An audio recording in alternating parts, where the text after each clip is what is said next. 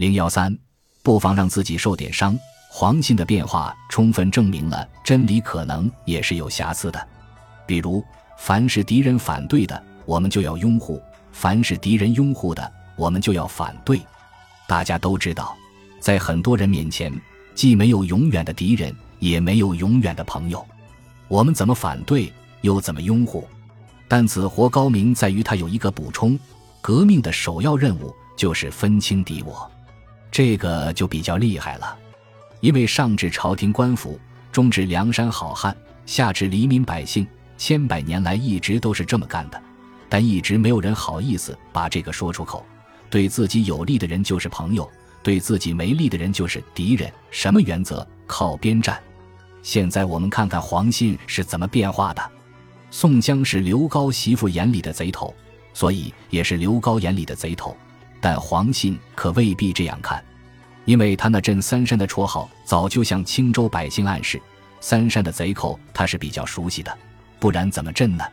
在极端的忐忑不安中，刘高把宋江押到了黄信眼前。凭借刘高的心理素质，当时他的心脏可能开始连续跳高了。让人惊讶的一幕出现了：当刘高准备汇报如何抓住清风山贼头的经过时，黄信立刻打断了他：“这个不必问了。”连夜喝个囚车，把这撕成在里面。只有一个理由能解释黄信的不关心。既然刘高第一个站出来说这个黑汉是清风山贼头，我怕什么呢？反正清风山的贼头也不是好抓的。现在好不容易来了个冤大头，何不将错就错，成就自己镇三山的威名呢？但麻烦就在这个人跟花荣关系密切，必须把花荣抓住，才能将诬陷进行到底。黄信瑜是打着撮合花荣和刘高的名义，把花荣带到了刘高府上，并以摔杯为号将花荣抓了起来。对此，花荣很不高兴，但黄信同学只喜欢做坏事，不喜欢做坏人。他严肃地告诉花荣：“这事跟我没任何关系，是刘高把你给害了。”就这样，花荣和宋江一起被装上囚车，浩浩荡荡地被押往青州府。就在黄信踌躇满志的时刻，清风山的三个土匪头子拦住了他的去路，并向他索要三千两黄金。黄信的第一招下，你们别太过分了，我是镇三山。第一招无效后，黄信并没有生气，而是为自己囊中羞涩感到不好意思起来。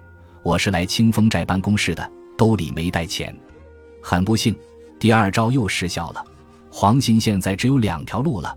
要么逃跑，要么跟土匪拼了。疾风知劲草，黄信同学的天赋被眼前的危机激发了出来。在两种选择摆在他面前的时候，他高明的选择了第三条道路：先跟对方过招，过完几招之后，赶紧逃跑。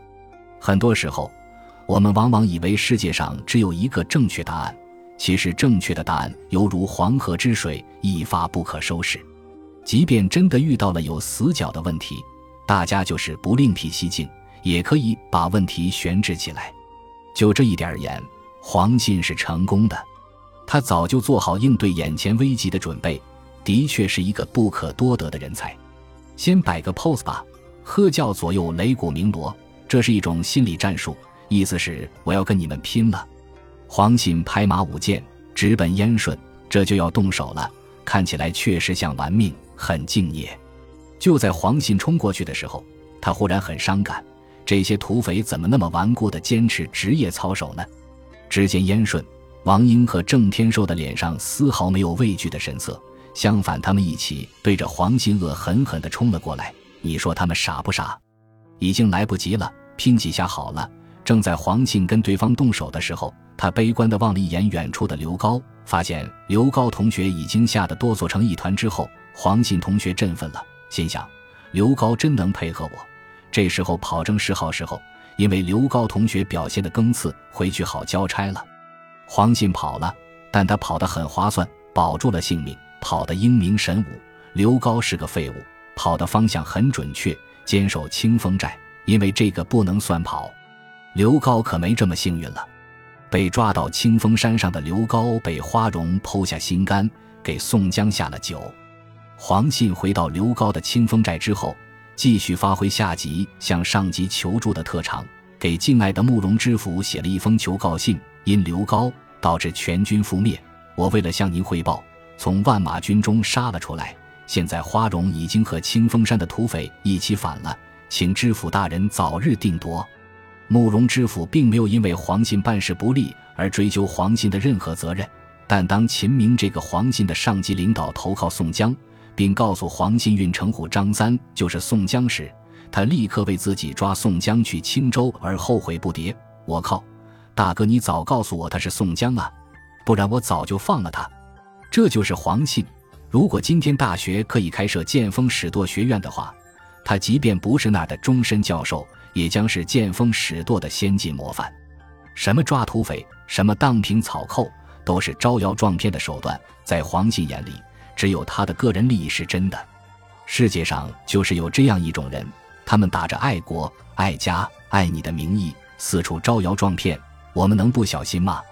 不过，欣慰的是，永远都不会让自己受伤的人，其实永远都成不了大事。黄信是日后梁山军官出身的好汉，但始终是个小角色。